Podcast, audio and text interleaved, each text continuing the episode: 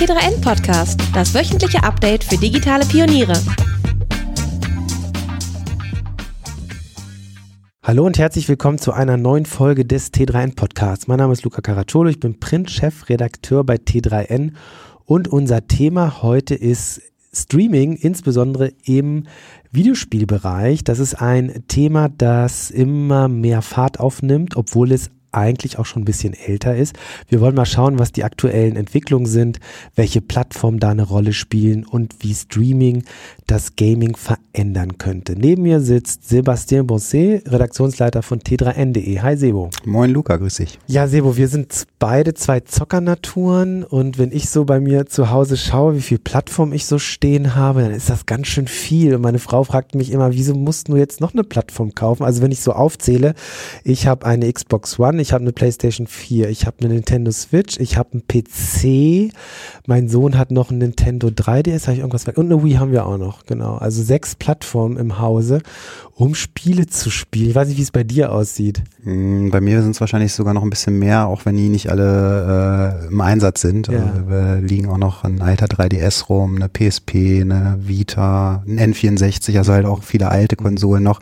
Äh, die werden dann aber nur einmal im Jahr vielleicht rausgeholt. Also äh, an aktuellen Plattformen habe ich eine Xbox One X, äh, eine Nintendo Switch, äh, habe auch noch einen Gaming-PC und ja, ich denke, mein iPad Pro zählt auch, weil ich da relativ viel Civilization drauf zocke. Also wenn ich die noch dazu nehme, ein iPad, iPhone, da daddel ich sehr wenig drauf, aber hin und wieder doch manchmal. Also äh, man braucht ziemlich viel Hardware, um alle Spiele zu spielen, die es so gibt heute, würde ich mal sagen. Hm, ja, also zumindest, also selbst wenn du nur das Konsolenbeispiel nimmst, ne? Also wenn du jetzt sagst, äh, PlayStation, ähm, Nintendo Switch und Xbox, wenn du da alle Exklusivtitel spielen möchtest, also Titel, die nur auf der einen Konsole laufen, dann brauchst du halt gleich alle drei mhm. Konsolen.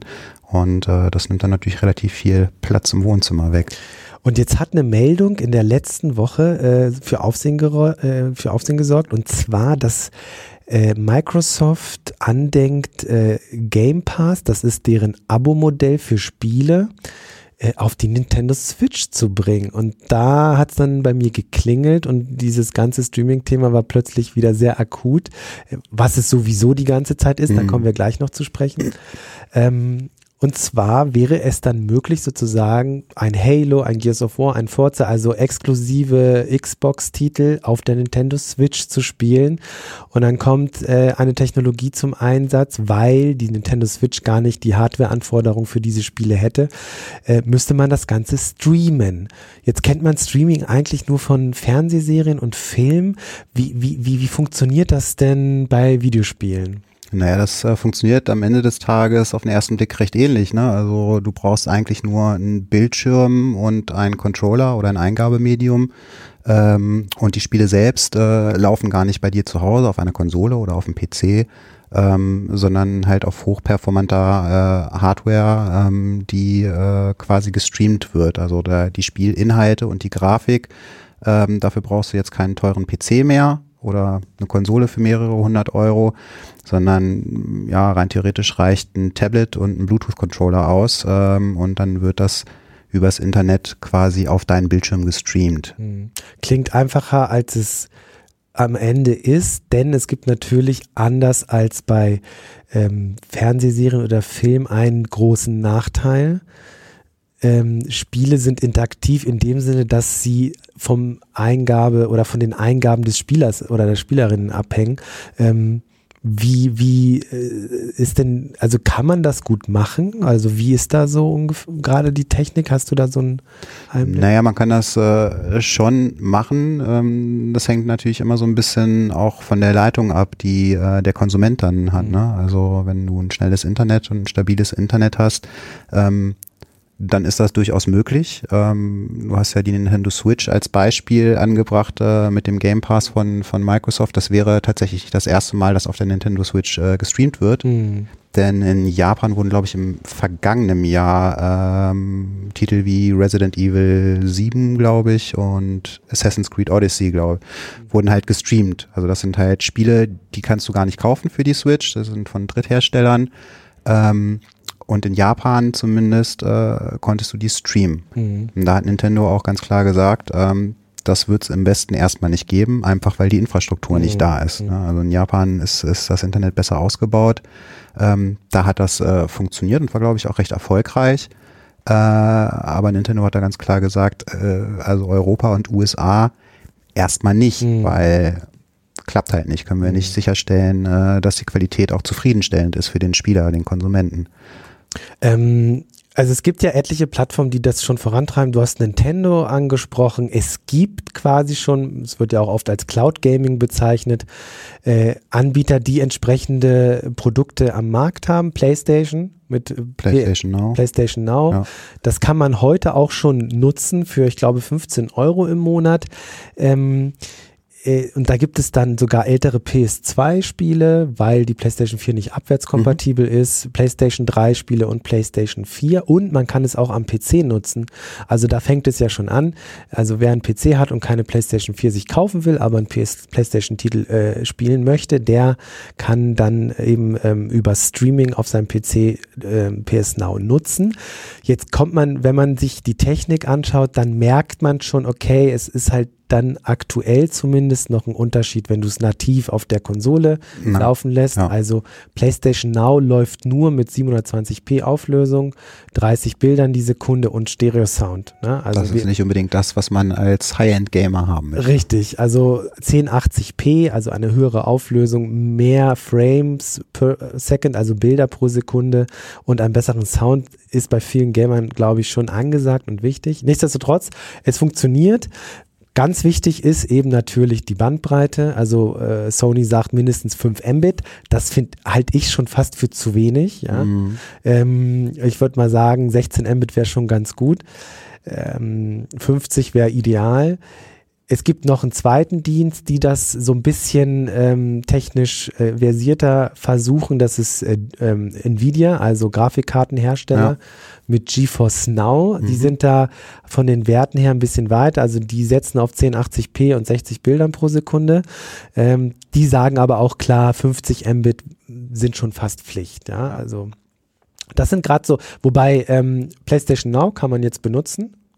Äh, GeForce Now ist aktuell in der Beta. Ich, äh, seit Ewigkeiten auch. Es hat bestimmt Gründe, Ja. äh, weshalb das so ist. Ich habe mich da jetzt mal für den Beta-Zugang angemeldet. Ich will mir das wirklich mal angucken, wie, das, Mhm. wie das ist. Es gibt, um nochmal auf das Allgemeine zu kommen, eben dieses große Problem, ähm, wie performant ist das? Ne? Also wenn ich mir so einen Multiplayer-Shooter angucke, wo wirklich Sekunden, Sekundenbruchteile entscheiden über Sieg oder Niederlage dann und es dann hakt aufgrund der Latenz oder was auch immer, ist das natürlich sehr ärgerlich. Ja, das ist dann ja die ganz hohe Kunst. Ne? Ich meine, äh, muss es ja erstmal überhaupt hinbekommen, bei einem Singleplayer-Spiel ähm, die Inhalte, die grafischen Inhalte, allein die grafischen Inhalte rüberzubekommen. Ne? Und ich denke, da sind wir noch weit entfernt jetzt von 4K, äh, 4K-Gaming irgendwie äh, über einen Stream, sondern da ist wahrscheinlich äh, 1080p erstmal Stand jetzt das Ende der Fahnenstange. Ähm,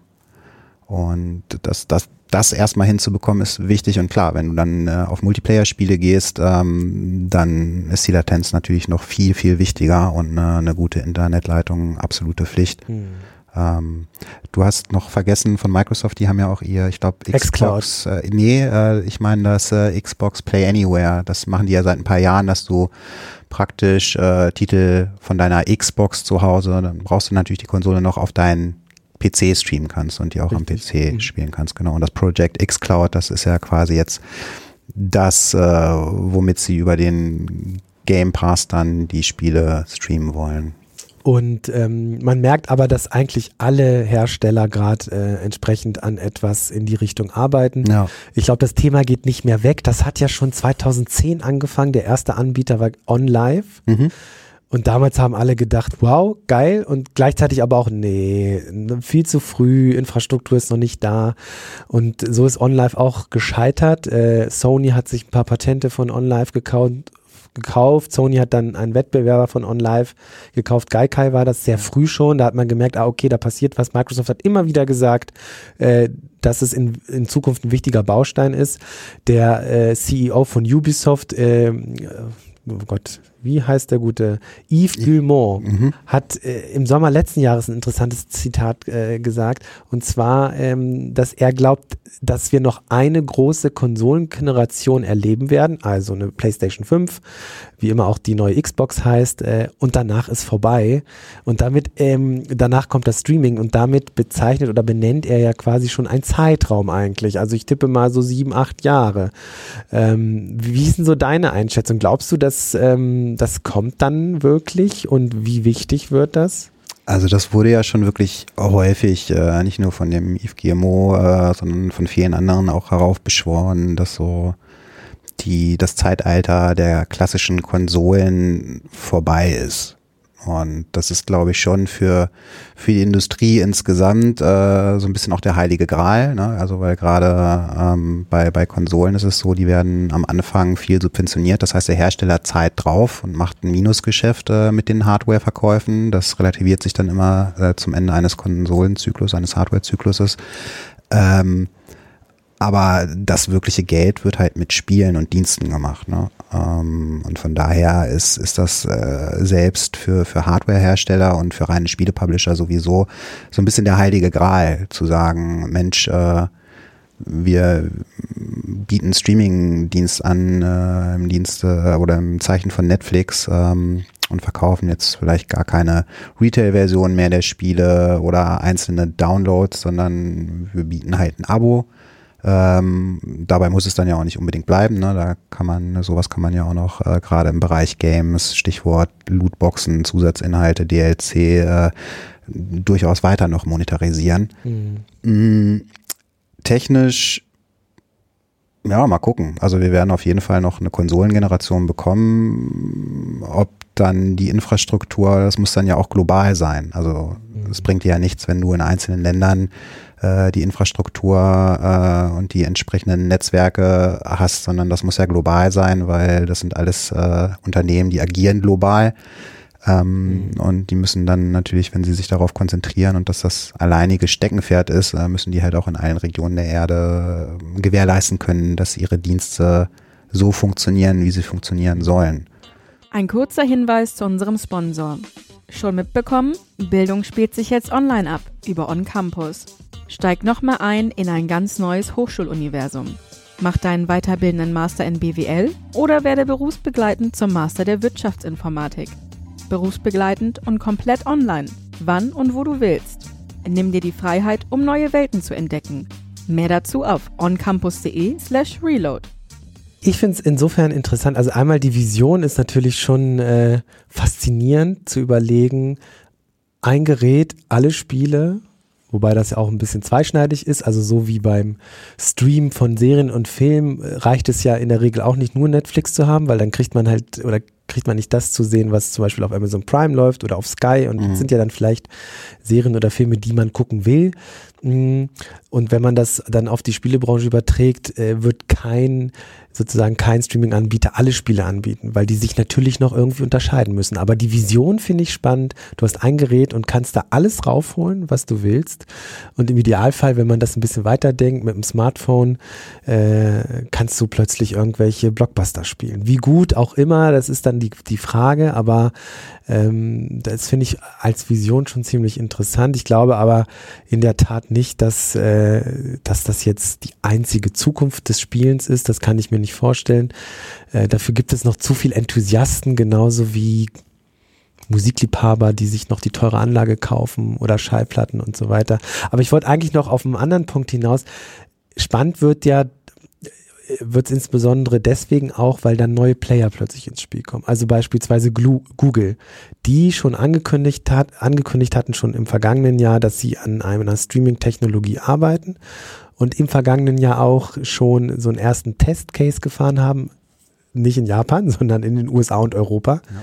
mit äh, Assassin's Creed Odyssey, das dann per Browser spielbar war, mhm. ne, aber auch nur für Menschen, die sich da angemeldet haben.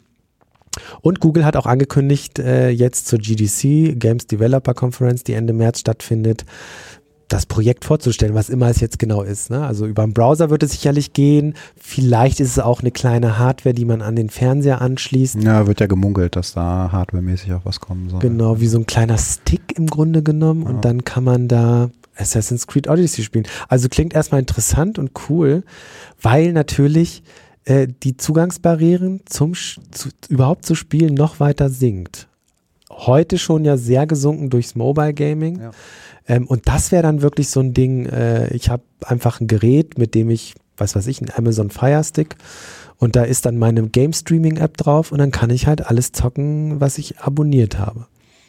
Ist als Vision finde ich das faszinierend muss ich sagen. Finde ich beängstigend.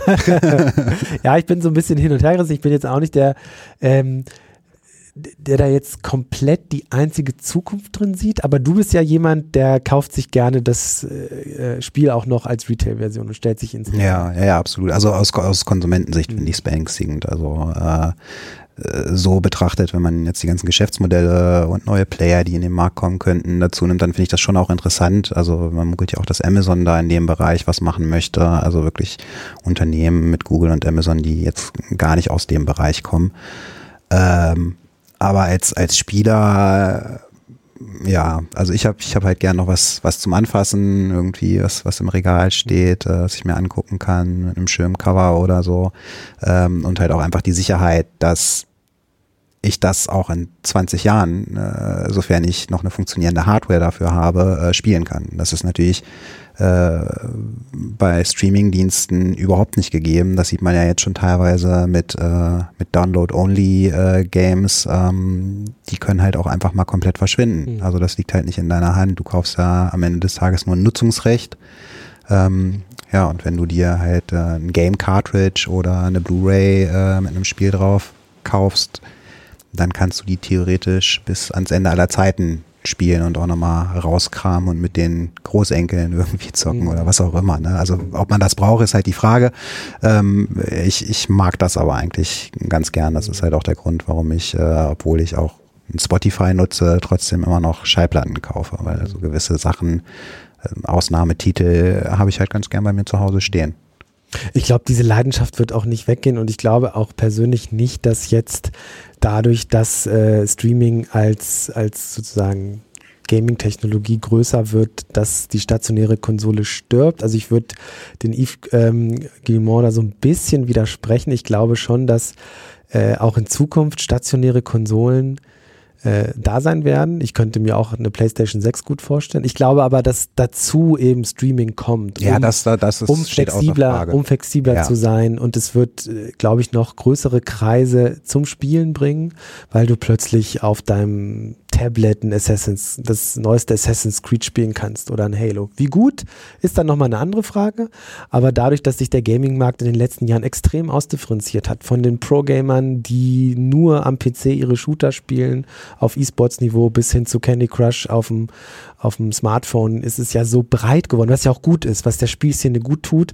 Und ich freue mich zu sehen, äh, wenn man sich die Entwicklung der vergangenen Jahre anschaut, äh, wie, wie mannigfaltig dieser Gaming-Markt geworden mhm. ist, also was man auf Steam mittlerweile für Indie-Produktionen sieht. Aber meinst du denn, wenn ich dich da unterbrechen ja. darf, meinst du denn ähm, wirklich, dass, dass dieses äh, Streaming äh, vergleichbar ist jetzt mit dem Durchbruch von Mobile und Casual Games, die ja unbestrittenerweise Gaming in ganz neue Bevölkerungsschichten mhm. äh, gebracht haben. Also wenn ich mich an, an früher erinnere, als ich ein kleiner Steppken war, dann haben halt irgendwie äh, Jungs Spiele gespielt. Mhm. Es haben keine älteren Menschen Spiele gespielt, es haben sehr wenig äh, Mädchen Spiele gespielt. Ähm, Videospiele. Ne? Videospiele, ja, ja, genau. Ähm, und das hat sich natürlich geändert durch, durch Mobile Gaming und durch Casual Games, auch durch Konsolen wie, wie die Wii mit der hm. Bewegungssteuerung. Mhm. Ähm, ich weiß jetzt nicht, ob das bei Streaming zwangsläufig der Fall wäre, dass da nochmal noch weitere Gesellschaftsschichten für mobilisiert werden mhm. könnten, mhm. weil ich meine, dieses Beispiel Assassin's Creed irgendwie gestreamt oder ähm, nicht gestreamt, das ist ja eher ein Hardcore-Gaming-Thema. Mhm. Also das ist ja jetzt kein, sage ich mal, so massentaugliches Spiel, das, äh, das Leute ansprechen würde, die jetzt gar keine Spiele spielen mhm. bisher, weil es einfach wahrscheinlich dann zu komplex ist. Mhm. Ja, ich, äh, das ist eine sehr interessante Frage. Das äh, da kann ich zwei Dinge von ableiten. Einmal, ähm, inwiefern Streaming auch die Spiele selbst verändert. Da können wir gleich nochmal drüber mhm. reden. Und ich glaube schon, dass äh, Streaming-Technologien einfach dadurch, dass die Eingangshürde zum Zocken verschiedenster Spiele, auch Spiele, an die vielleicht eine breite äh, Bevölkerungsschicht gar nicht rankommen würde, weil sie sich keinen teuren Gaming-PC kaufen wollen oder eine PlayStation 4 oder so weiter, dass die dann plötzlich zumindest in Berührung kommen mit diesen Titeln. Also mit mhm. wirklichen, was wir als Hardcore Games, was weiß ich, ein Metro Exodus, was jetzt neu ist, oder auch viele andere, Wolfenstein, die kommen gar nicht damit in Berührung, weil sie die Hardware nicht haben. Mhm. Ne? Und dadurch, dass du plötzlich jetzt auf dem Tablet, auf dem Smartphone über einen Abo-Dienst diese Spiele spielen kannst, hast du zumindest eine Nähe drin. Und ich ja. will einen Vergleich äh, hier noch stellen, ist und zwar Fortnite, finde ich ja sehr faszinierend. Nicht, weil ich das Spiel so toll finde, ja. Ich habe das mal ausprobiert, total gestresst. Also äh, äh PUBG habe ich, also der, der geistige Vorläufer, äh, PlayerUnknown's Battlegrounds, habe ich sehr viel gespielt und macht mir auch immer noch Spaß. Aber bei Fortnite äh, komme ich einfach nicht rein, aber mein Sohn spielt das viel.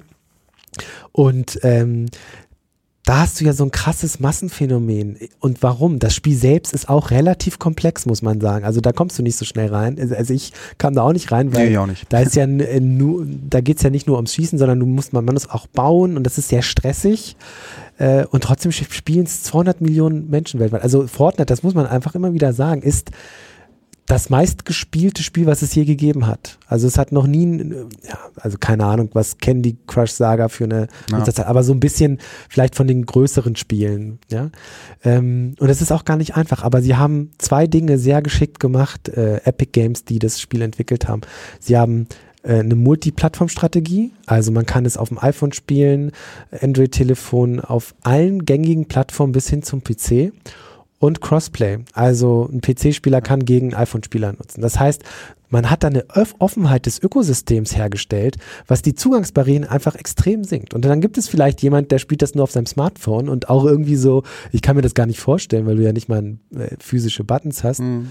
Ähm, aber der kommt damit irgendwie in Berührung. Ne? Und dann spielt er das auch und dann findet er das cool und dann will er es vielleicht irgendwann auf einer Konsole spielen und dadurch, dass diese Einstiegshürden sich einfach extrem weiter absenken, äh, kommen einfach noch viel, viel mehr Menschen äh, mit, mit Spielen in Berührung. Ja. Was, was das genau auslöst, gute Frage. Aber erstmal kommen sie damit in Berührung. Ja. Was mir dabei äh, einfällt, und ich glaube, das wird dann wahrscheinlich auch wirklich der Punkt sein, wo, wo Game Streaming sich komplett durchsetzt äh, in ein paar Jahren, wenn, wenn die Technologien halt stehen und alles äh, gut genug läuft äh, mit den Verbindungen ähm, Streaming und Virtual Reality. Mhm. Das könnte ich mir halt richtig gut vorstellen, dass du dann gar keine Kabel mehr hast und keine teure Box zu Hause äh, stehen hast, die die ganzen Berechnungen vornimmt, sondern dass du das per WLAN direkt auf dein Headset äh, gestreamt bekommst ja, ja. und dann ist da glaube ich richtig Musik drin. Mhm, ja. Und, und das ist auch ähm, dann vielleicht zum Abschluss nochmal die Perspektive, die ich vorhin schon angesprochen habe, inwiefern Streaming auch die Spiele verändert. Weil wir haben ja in den vergangenen Jahren eine Entwicklung gesehen äh, im Videospielmarkt, Games as a Service, Service ja, Games, Service Games ja. ähm, wo ein Spiel über Jahre hinweg äh, betrieben wird, mit neuen Inhalten versorgt wird. Fortnite ist nichts anderes, aber auch große Titel wie ein Rainbow Six oder auch ein The Division und, und viele, viele andere machen es. Die ersten waren im Grunde genommen World of Warcraft ja, World oder of Warcraft man kann sogar noch weiter zurückgehen.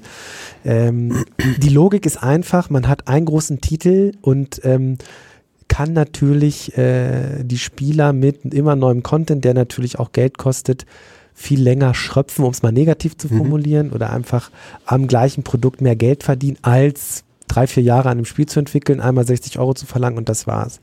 Ähm, und das passt natürlich dann sehr gut zu sowas wie Game Streaming. Ja, also du hast im Grunde eine Welt, ich muss mich gar nicht mehr um Updates kümmern.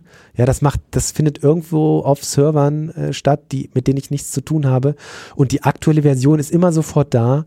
Äh, und ich kann einfach die Spiele genießen und dieser Service-Gedanke funktioniert dann natürlich erstaunlich gut hm. ähm, mit solchen Streaming-Geschichten. Was glaubst du?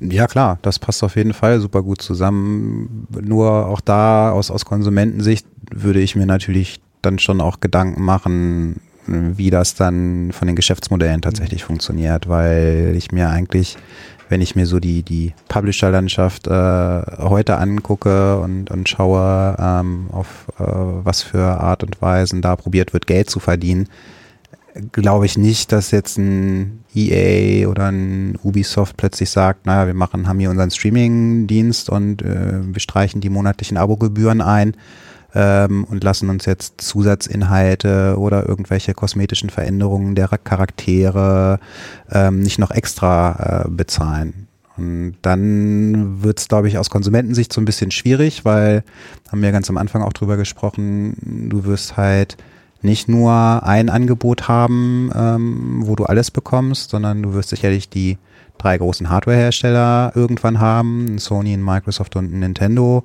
die eigene Dienste anbieten. Du wirst von den ganzen großen Drittpublishern wie Activision, Ubisoft, mhm. Electronic Arts, wie sie alle heißen, die werden auch ihre eigenen mhm. Angebote haben. Das heißt, du wirst wahrscheinlich, wenn du wirklich dann wieder die Möglichkeit haben willst, zumindest alle interessanten Titel, alle großen Titel spielen zu wollen, mhm. dann, ja, dann hast du halt drei, vier, fünf, sechs unterschiedliche Abos, wo du monatlich abdrückst.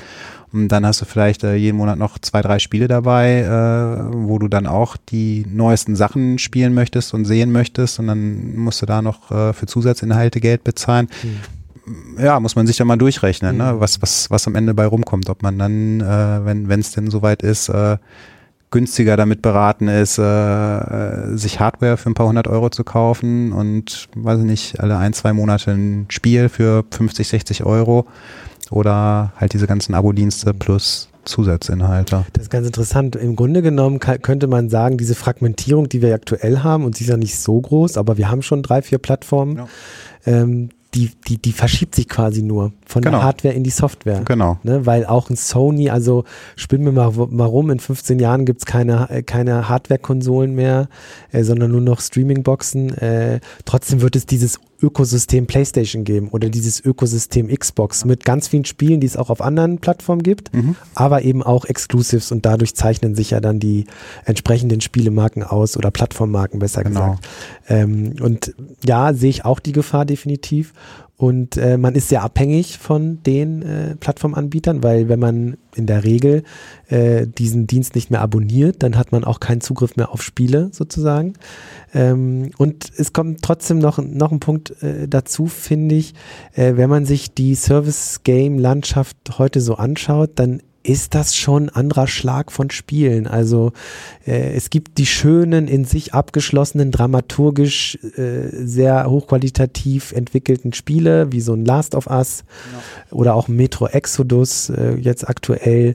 Ähm, die sind, also die sind in sich geschlossen, die haben einen Anfang und ein Ende. Und wenn ich mir noch ein anderer Ubisoft-Manager, der, wie heißt der gute Herr, äh, Lionel Renault, diesen äh, Executive Vice President of Creatives bei dem, genau, bei Ubisoft, und der hat gesagt, das Ende des Endes, äh, stetige Erweiterung und die Zukunft der offenen Welten, also äh, sozusagen diese Service Games, die sozusagen ganz lange entwickelt werden, aber das widerspricht sich ein bisschen mit äh, Spielen, die ich insbesondere mag, wo, wo es mir auch ein Stück weit um Geschichte geht, um Atmosphäre und so weiter. Gut, die kann es da natürlich auch geben, aber wenn ich mir das, was ich kenne, in World of Warcraft anschaue, dann hat das mich persönlich nie so richtig berührt, weil das eine ganz andere Art des Spielens war. Ja? Das, das ist diese Grinding, ja, ja, also da werden psychologische Knöpfe gedrückt. Genau. Ähm, das hat halt durchaus auch seinen Reiz. Also ich, ich spiele auch mal gern sowas.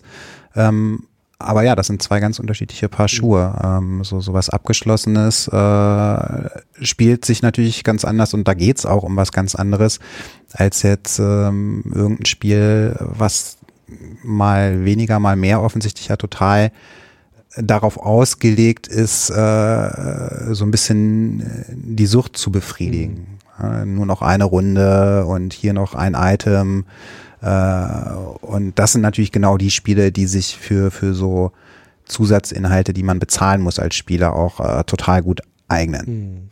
Ähm, das heißt aber, glaube ich, nicht, dass äh, wenn wenn es irgendwann nur noch Game Streaming geben sollte, ähm, dass, dass äh, diese andere Art von Spielen, äh, die du angesprochen hast, wie ein The Last of Us, also sehr story-driven und sehr ausgefeilt von der Dramaturgie und von der Atmosphäre, dass die weggehen werden. Also das kann ich mir, kann ich mir nicht vorstellen, weil, wie gesagt, das spricht ja auch nicht jeden Spieler an, jetzt immer nur diese, ich nenne sie mal Suchtspiele mhm. zu spielen. Also da gibt's ja auch ganz, ganz interessante Untersuchungen ähm, zu diesen äh, Freemium-Games, die man halt kostenlos runterladen kann und dann äh, auch spielen kann ähm, aber wo es dann halt auch Dinge gibt, äh, die man noch zusätzlich kaufen muss. Und da ist, glaube ich, ein ganz geringer Prozentsatz an Spielern, die wirklich dann für diese Freemium Games auch Geld ausgeben. Die Whales. Äh, genau, und dann aber halt wirklich richtig viel. Und deswegen äh, rechnet sich das Geschäftsmodell dann für den, für den Publisher. Ein kurzer Hinweis in eigener Sache. Der neue T3N-Guide zum Thema OKR ist da. OKR steht für Objectives und Key Results und ist eine Managementmethode.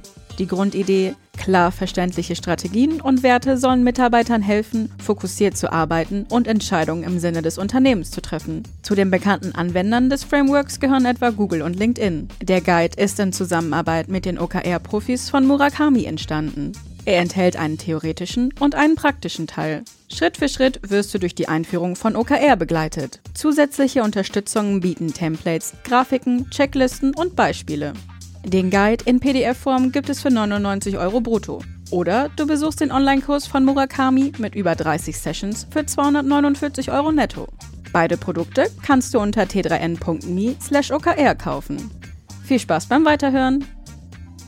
Ich glaube, das ist sogar ein bisschen weiter mittlerweile. Ähm, und wenn man sich anschaut, dass Fortnite oder Epic Games, die hinter Fortnite stehen, im vergangenen Jahr einen Gewinn von 3 Milliarden US-Dollar gemacht haben und 700 Mitarbeitern, äh, dann sieht man, wie hoch lukrativ ja. dieses Geschäftsmodell ist. Naja, nicht umsonst wählen Google und Amazon äh, da auch mitspielen. Ja, ne? Genau, und ich glaube, ähm, leider Gottes, da wo das Geld ist, so tickt zumindest aktuell noch unsere Welt, da geht es in der Regel hin und da ist gerade das Geld. Service Games, Microtransactions, Season Passes, also dass man regelmäßig Content dazu kauft, wie Fortnite das mit Seasons macht, also Staffeln, ja. wie man das von Serien kennt. Ja.